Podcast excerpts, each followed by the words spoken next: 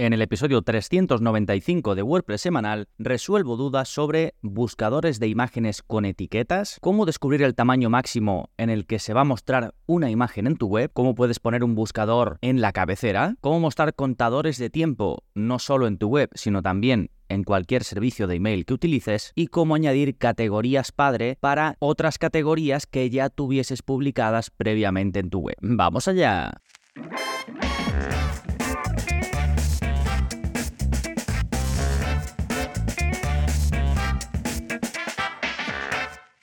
Hola, hola, soy Gonzalo Navarro y bienvenidos al episodio 395 de WordPress Semanal, el podcast en el que aprendes a crear y gestionar tus propias webs con WordPress en profundidad. Y hoy, pues como veis, es un episodio de preguntas y respuestas, un QA, que por cierto, si os gusta este tipo de episodios, publico uno al mes aproximadamente, así que en vuestra aplicación de podcast podéis ir buscando y siempre pongo QA delante, o sea que lo podéis identificar muy fácilmente. Bien, pues en un momentito resolvemos todas las consultas de hoy, pero antes, como siempre, novedades. ¿Qué está pasando en gonzalonavarro.es esta semana? Pues por un lado tenemos nuevo vídeo de la zona código, ya sabéis, todas las semanas tenéis un vídeo nuevo, son vídeos muy cortitos, donde os explico cómo podéis copiar y pegar un trocito de código para lograr el mismo resultado que yo. No tenéis que saber código, simplemente ver el vídeo, copiar, pegar y lo tenéis. Y voy a estar publicando, ya publiqué la semana pasada, una animación por CSS, que es un tema que a muchos de vosotros os interesa, así que voy a ir publicando eh, varias y luego pues las podemos agrupar, ya sabéis en la guía de o la mega guía de CSS práctico para WordPress, ahí voy agrupando eh, todo lo que vemos sobre CSS, entonces nos va a quedar una zona muy chula de animaciones. Ya digo, la semana pasada publiqué cómo puedes hacer la animación de fade in, que es básicamente que un elemento se desvanece, o al revés, que va apareciendo desde pues no verse nada o verse un poquito hasta ser completamente visible. Esto lo vimos la semana pasada, lo seguís teniendo disponible. De hecho, tenéis, pues no sé cuántos vídeos van, pero vamos, más de 340 vídeos de la zona código. Y esta semana he publicado la animación Slide In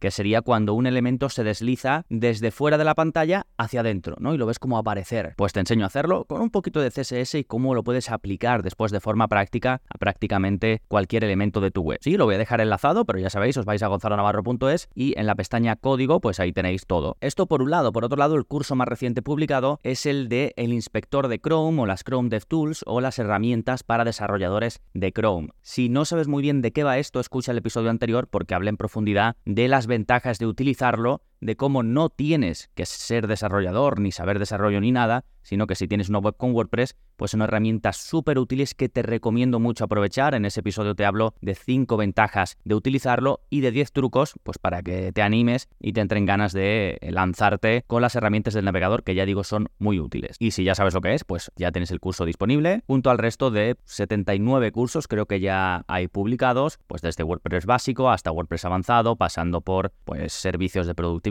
plugins específicos, cómo crear webs de venta, cosas enfocadas al SEO, a la analítica, en fin, todo lo que necesitas para crear y gestionar webs con WordPress desde cero a profesional. Y encima, como vas a comprobar hoy, además de todos estos contenidos, pues tienes acceso a soporte, porque las preguntas que he recopilado están sacadas directamente de las que me hacéis los que sois miembros en el soporte en gonzalonavarro.es y ahora además, desde hace algún tiempo, la comunidad privada en Telegram que cada vez está más activa y a la que también podéis acceder si sois miembros en gonzalonavarro.es. Fantástico, esto en cuanto a las novedades, vámonos ahora con el plugin de la semana que se llama Taxopress. Este es un plugin que te permite organizar, gestionar las taxonomías, es decir, categorías, etiquetas y demás, de forma mucho más avanzada. No solo, digamos, gestionarlas, crearlas, editarlas y demás desde un panel como más organizado, sino cosas avanzadas que no se pueden hacer por defecto, como por ejemplo fusionar taxonomías, fusionar términos, ¿no? Imagínate que pues tú habías creado originalmente dos categorías y que realmente pues son muy parecidas y te gustaría tenerlas en una. Pues lo puedes hacer con este plugin. También, bueno, desde el punto de vista de la optimización y del SEO, pues te hace sugerencias y que de esa forma puedas enlazar términos, ¿no? Términos de categoría o términos de etiqueta, que estos son pues, pues eso, categorías específicas o etiquetas específicas o incluso taxonomías personalizadas, pues te las sugiere para tus contenidos. Sí, bueno, está bastante interesante, es un plugin con buen rendimiento que está activo en más de 60.000 webs con WordPress, así que si buscáis algo por el estilo, echadle un vistazo. Como siempre, lo dejo enlazado en las notas del episodio a las que podéis acceder escribiendo en vuestro navegador gonzalonavarro.es barra 395, que es el número de este episodio. gonzalonavarro.es barra 395. Venga, pues ahora sí, vámonos con vuestras preguntas y mis respuestas. Y comenzamos con la de Sofía, que va sobre cómo crear un buscador de imágenes con etiquetas. Me dice, hola, me preguntaba si es posible mostrar de forma dinámica imágenes según etiqueta. Te pongo en contexto. Imagínate que tenemos un buscador en la página web. Entonces, el usuario, por ejemplo, escribe la palabra cartel y confirma la acción. Así que la página web mostrará los resultados de cartel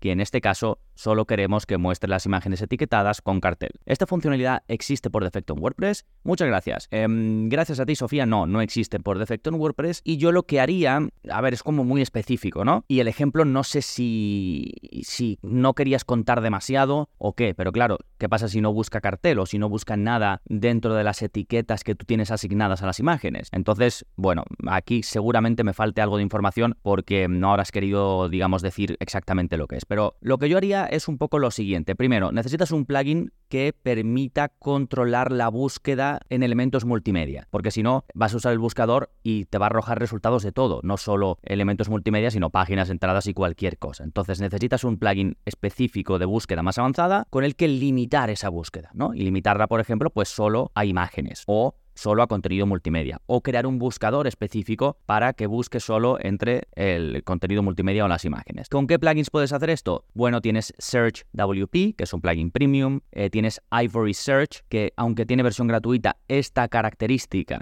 de, digamos, limitar solo la búsqueda a las imágenes, por ejemplo, pues sería de la versión premium. En general, yo creo que no existe nada con lo que lo puedas hacer gratuito, digamos que tengas un control suficiente. Quizás sí, se me ha escapado, pero de lo que he podido investigar no he encontrado nada. Esto por un lado. Después, por otro, necesitas etiquetar las imágenes porque por defecto no tienen taxonomía. Lo bueno es que eh, la parte de, de elementos multimedia son un tipo de contenido, igual que páginas e igual que entradas, WordPress trata a cada contenido multimedia, pues como eso, como un contenido. Entonces, tenemos el contenido entradas, el contenido páginas, el contenido medios, que es, digamos, donde se van publicando, pues eso, imágenes, o si subes un PDF, o un vídeo, o un audio, todo esto está dentro del tipo de contenido medios. Entonces, esto quiere decir que es relativamente sencillo crear una taxonomía, con lo cual podrías crear una taxonomía personalizada llamada etiquetas, por ejemplo, y esto ya te va a permitir asignar etiquetas a los elementos multimedia. ¿Cómo puedes hacer esto? Bueno, puedes buscar un plugin que lo haga específicamente o crearlo tú. Lo puedes crear por código o, por ejemplo, en el, plugin CPT-UI, que CPT-UI, ¿no? que es un plugin que está súper bien para crear tipos de contenido personalizados y taxonomías personalizadas. Recordad que los tipos de contenido personalizados son tipos de contenidos nuevos. Lo digo, ¿no? Igual que tenemos entradas y páginas, incluso medios, pues, por ejemplo, productos, cuando instalas WooCommerce, es un tipo de, de contenido personalizado, que te lo instala el plugin WooCommerce, pero luego tú puedes crear los tuyos propios. Puedes crear uno que sea noticias, puedes crear uno que sea cursos, puedes crear uno que sea lo, que sea, ¿no? Un tipo de publicación aparte de las que ya vienen con WordPress. Esos son los tipos de contenido personalizados, pero en este caso tú quieres crear una taxonomía personalizada. Una taxonomía es una forma de categorizar contenidos. Las categorías que vienen con las entradas, las etiquetas que vienen con las entradas, esos son taxonomías.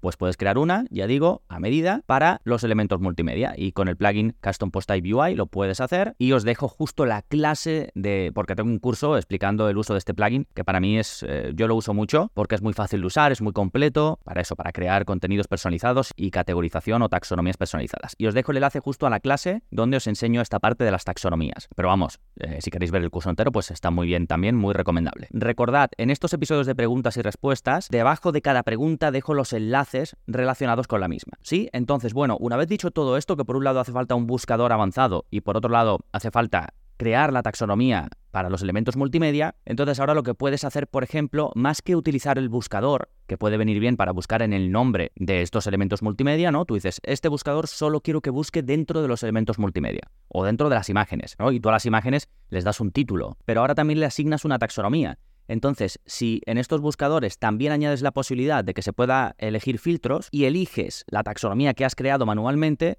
pues ahí es mucho más fácil, porque ya se filtra pues por cartel o lo que sea y ya está, ¿no? Porque si no existe, ¿no? La gente tiene que saber qué puede buscar. Pues en este caso sería mucho más fácil filtrar por taxonomía o por tipo de, mm, etiqueta, en este caso si, es lo que creas son etiquetas, que el usuario acierte justo en la búsqueda. Entonces, bueno, una combinación eh, de todo esto creo que podría ser la solución en este caso para Sofía. Perfecto, dejamos la primera pregunta, nos vamos con la segunda que es de Jair y que va sobre cómo descubrir el tamaño máximo en el que se va a mostrar una imagen en tu web. Me dice, hola Gonzalo, tengo una duda respecto al tamaño en píxeles de las imágenes. ¿Cómo puedo saber cuál es el tamaño máximo que puedo poner en cada módulo? Supongo que en el inspector debe de estar esta información, pero no sé cómo mirarlo. Bueno, gracias a ti, Jair. Se refiere a lo siguiente. Muchas veces tú subes una imagen, ¿no? Imagínate que la imagen pues tiene 2000 píxeles de ancho. Pero luego, cuando se va a mostrar en, la parte frontal, a lo mejor tu contenedor, ¿no? De, de, una página o de una entrada o lo que sea, como máximo va a tener de ancho, pues imagínate 800 píxeles. Y no solo eso, sino que encima, como la pones dentro, pues no lo sé, de una columna o de donde sea, incluso va a ser menor el ancho máximo en el que se puede mostrar esa imagen. Y entonces Jair, por optimización, porque muchas veces cuando tú mides el rendimiento de carga de una página, te dice Google, esta imagen es mucho más grande de lo que debería ser. Y él quiere saber cuál es ese máximo para ponerlo a ese máximo y optimizar, pues en este caso, la carga de la imagen. Porque ¿para qué vas a cargar un elemento de 200, eh, 2000 píxeles si como máximo se va a mostrar de 600? Y él me sugiere que seguramente desde el inspector, que se refiere al inspector del navegador, como te comentaba al principio, el inspector de Chrome, ¿no? Puedes inspeccionar un poco por dentro a nivel de código una página desde la parte frontal, pues que intuye que se puede mirar pero no sabe cómo. Sí, se puede mirar y además tenéis un recurso gratuito que publiqué ya hace algún tiempo, que es una guía de optimizar imágenes en WordPress. Y ahí justo explico este caso porque es una de las cosas que Google es muy pesado con ello. Digo Google PageSpeed cuando la quieres analizar, así que lo explico. Además tenéis un pequeño GIF donde muestro como podéis saberlo eh, exactamente y luego vosotros ya ponéis la imagen al tamaño exacto. De nuevo, eh, podéis, no sé, podéis usar el buscador o os dejo el enlace justo debajo de la pregunta 2. Si no, buscad en Google Gonzalo Navarro o optimizar imágenes y os va a salir. Perfecto, dejamos la pregunta de Jair, nos vamos con la tercera que es de Paolo y que va sobre cómo poner un buscador en la cabecera. Me dice, hola Gonzalo, quería hacerte una consulta. ¿Cómo se pone un buscador de productos, por ejemplo, en la home? Te pongo una captura de pantalla de la primera web que me salió en Google para que te hagas una idea de lo que digo. ¿Es con Elementor o algún plugin extra de Elementor u otro tipo. Muchas gracias, Gonzalo. A ver, eh, aquí Paolo me ha puesto una imagen en la que sale un buscador en la cabecera de una web. En este caso él habla de buscador de productos. Claro, es muy relativo, hay muchísimas formas de hacer esto. Él me sugiere si se puede hacer con Elementor o si con un plugin aparte o lo que sea. Con Elementor se puede, por supuesto. Necesitas la versión Pro de Elementor para poder hacer esto en la cabecera y os dejo una clase donde explico pues, el curso de Elementor Pro, eh, una clase dedicada a la cabecera y explico todo esto. Simplemente pones el buscador ahí y ya está. También tengo un vídeo de la zona código donde explico cómo añadir un buscador al menú principal de tu web por código. Además, si quieres poner el buscador específico de WooCommerce, como WooCommerce ofrece shortcodes para poder ponerlo, pues puedes habilitar el uso de shortcodes en la navegación y poner ahí el buscador. Esto de habilitar el uso de shortcodes en la navegación lo explico en un episodio del podcast que os voy a dejar enlazado, donde hablo de los menús en WordPress. Ahí hablo de un montón de plugins, un montón de opciones todas relacionadas con los menús de navegación. Y por último, si utilizas un tema basado en bloques, es súper fácil porque editas la parte del menú desde la edición del sitio global y puedes utilizar el bloque de búsqueda, incluso el propio de WooCommerce, y añadirlo ahí. Y ya está, es lo más fácil. Digo, si usas un tema basado en bloques. Si utilizas otro tipo de tema, como Astra, Cadence y estos, también puedes añadir buscador muy fácilmente desde las opciones del tema. ¿Me acuerdo? En el curso de Astra lo vemos, en el curso de Cadence lo vemos, en el curso de GeneratePress lo vemos. Todos estos temas que traen opciones interesantes para controlar la parte de la cabecera, también ofrecen esta posibilidad. Así que, bueno, dependiendo de lo que tengas en tu web, pues habrá una aproximación u otra. Sí, prácticamente todo lo que he comentado, todas las opciones, están enlazadas debajo de la pregunta 3 de Paolo. ¿eh? Bien, nos vamos con la cuarta, que también es de Paolo y que va sobre cómo poner contadores en email y en web. Me dice, hola Gonzalo, una última consulta. ¿Conoces alguna herramienta similar a Deadline Funnel? Es decir, que vincule el contador en web y en email. Entiendo que con Elementor puedo poner un contador Evergreen, pero no sé si hay algo que combine web más mail como Deadline Funnel. Bueno, Deadline Funnel es un servicio pues, que está pensado para crear eh, funnels de conversión, es decir, embudos de conversión, y desde su servicio pues, te lo vincula con la web y tal y, y demás, ¿no? Entonces, bueno, es algo muy específico. Y luego no es lo mismo un contador Evergreen, es decir, que empieza cuando lo visita una persona, no que tiene una fecha de inicio y de fin, es decir, yo creo un contador y digo, hay tres días de descuento que empiezan hoy y termina pues dentro de tres días. ¿No? Evergreen es diferente. Evergreen es que esos tres días van a comenzar en la primera visita de la persona. Entonces yo visito por primera vez esto y, el, contador empieza a bajar. Y dentro de tres días pues va a terminar. Sin embargo, una persona llega dentro de una semana y va a empezar el contador ese día. ¿sí? Bueno, esto desde WordPress sí lo puedes hacer con un montón de plugins. Yo, por ejemplo, utilizo Harry Timer, que está bastante bien. Es gratuito, tiene versión también de pago, pero de los gratuitos es el más completo que he encontrado. Y luego para email es que realmente depende del, servicio de email que uses. Yo sí que utilizo una herramienta que te permite generar un contador con HTML y luego tú lo pones en tu correo, pero no va a ser evergreen. Va a empezar en una fecha y va a terminar en otra, que esto sí es súper útil. Entonces, si lo quisieras combinar en email y en web sin que sea evergreen, sí que es, es relativamente sencillo, independientemente del servicio de email que uses. Y ya si lo quieres combinar, entonces sí que necesitas algo como lo que dice Paolo de Deadline Funnel. Mm, yo no conozco al menos nada específico para WordPress que combine esto. Por cierto, si os apuntáis de forma limitada hasta, a ver, que estamos a 3 de noviembre, pues yo creo que un par de semanas más, si os apuntáis a la newsletter de WordPress semanal, donde cada semana pues recibís análisis de plugins, de themes, de herramientas para WordPress, procesos para ser más eficientes y productivos eh, gestionando webs, es decir, pues contenido un poco eh, como el podcast, pero en formato texto y también cada semana, pues ahora mismo hay dos bonus en vídeo, dos talleres online. Uno, el proceso en cuatro pasos para elegir plugins buenos, fiables y con buen rendimiento antes de siquiera instalarlos en tu web y temporalmente el bonus número 2 que es un caso práctico de preparación de tu web para el Black Friday. Y ahí os explico cómo utilizar estas dos herramientas que os he comentado. Harry Timer, que es el plugin para poner un contador en tu web, y un contador que puedes configurar y poner en cualquier servicio de email marketing. Da igual cuál uses, porque se genera con HTML y luego tú lo pones en el email que vayas a, enviar. Que está muy bien para estas fechas si quieres preparar pues, eh, tu campaña de Black Friday o para cualquier otra oferta que vayas a hacer en el futuro. Para apuntarte a la newsletter te dejo el enlace en las notas del episodio, pero si no, puedes ir a gonzalonavarro.es barra lista y ahí te apuntas y te unes a más de 7.000 lectores. Sí, perfecto. Dejamos la pregunta 4 de Paolo y nos vamos con la quinta y última de Miguel Ángel, que va sobre añadir categoría padre para todas las actuales. Me dice, buenos días Gonzalo, ¿cómo vas? Espero que bien. Mira, tengo una duda, a ver si me puedes resolver de manera sencilla. Tengo una web con miles de productos asociados a diferentes categorías y mi cliente me pide una categoría nueva que tiene que ser la padre para todas las actuales.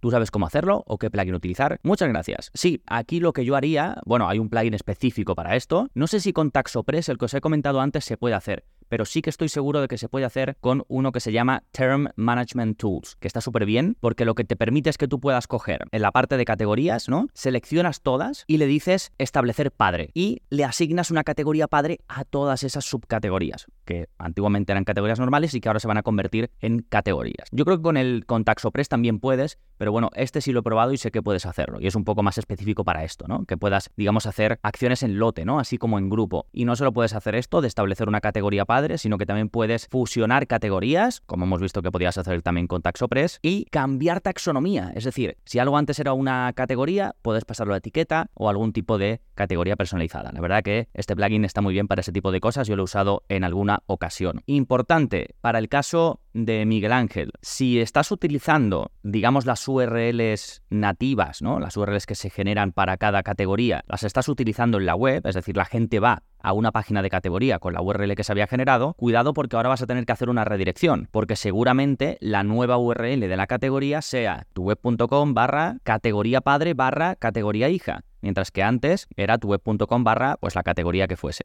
Digo, puede pasar, ¿eh? depende de tu caso, de cómo tengas configuradas los enlaces permanentes y si realmente estás utilizando estas URLs, hay veces que no, hay veces que directamente pues se crea una página personalizada que viene redirigida del anterior y entonces pues te va a dar un poco igual. Pero revisa esto y si te pasa, pues tienes que hacer redirecciones. Os dejo un tutorial para hacer redirecciones manualmente y si no, pues podéis utilizar algún plugin como Redirection o alguno de estos que está muy bien y son fáciles de utilizar. Sí, bueno, con esto quedan cubiertas las cinco preguntitas de este mes. Recordad que si queréis soporte personalizado directamente conmigo, está incluido en la formación. Si te haces miembro en gonzalonavarro.es, pues puedes enviarme tus dudas del día a día como estas y además consultar en la comunidad privada de Telegram, incluso ayudar a otros si eres tú el que tienes la respuesta. Fantástico, nada por este episodio. No me quiero ir sin antes darte las gracias por estar ahí escuchando y animarte a que si piensas que este podcast le puede ayudar a alguien, pues que lo compartas, se lo envíes por WhatsApp, lo publiques en tus redes sociales y si ya dejas una valoración, una reseña, te suscribes, cualquier acción que puedas tomar en tu aplicación de podcast, pues también ayuda muchísimo. Nada más por este episodio. Muchas gracias. Nos seguimos escuchando. Adiós.